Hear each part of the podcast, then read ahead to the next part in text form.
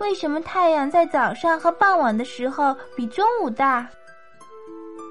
告诉你吧，中午的太阳离我们远，你瞧，中午的太阳像个小盘子，早晚的太阳像个大盘子，离得近，看起来才大吗？才不是！为什么你中午热的穿背心儿，早上和晚上要穿外套呢？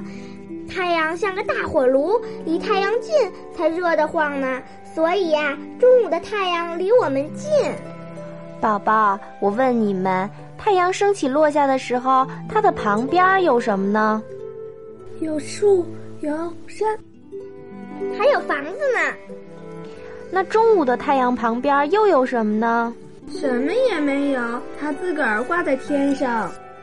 对了，旁边有山、有树、有房子的时候啊，我们能比较着看，这一比呀，就显得太阳大了。可是中午的时候，太阳孤零零的，我们没有东西可比，所以呀，它就显得小了。你和比你矮的小朋友在一起，就显得高。和高个子的叔叔阿姨站在一起，就显得小，这是一样的道理呀。